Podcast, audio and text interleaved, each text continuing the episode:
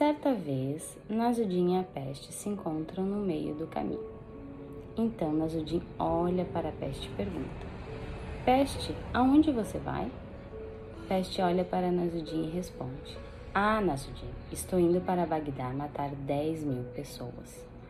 Uau! Então, as notícias se percorreram durante algum tempo e chegaram até Nasudin. Em outro momento, novamente no meio do caminho, a peste Nasudin se encontram. Então Nasudin pergunta para a peste: Peste, você mentiu para mim? Falou que ia matar 10 mil pessoas, no entanto matou 20?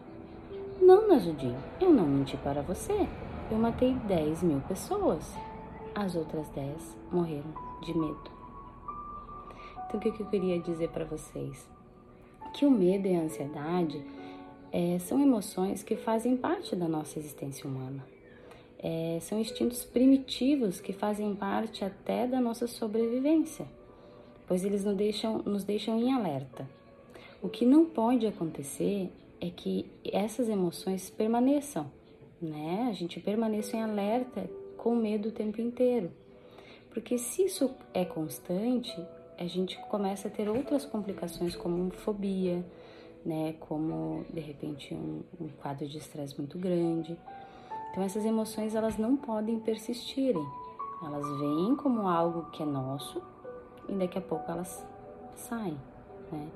Então, para esse domingo, que cada um de vocês possam ter pensamentos positivos, que não fiquem só vendo noticiários, só vendo coisas na internet que te deixam tenso, né? Acho que cada um tem que se perceber o que, que deixa mais ansioso, o que, que deixa mais com medo e poder desviar esse pensamento e poder ler um livro, é, brincar com seus filhos, para poder baixar essa, essa ansiedade, esse medo que nós estamos passando nesse momento.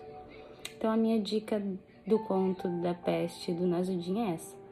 É, o medo ele faz parte, mas quando fica constante, nos adoece que possamos ver uma semana mais com um olhar mais positivo, com, com algo que acalme os nossos corações.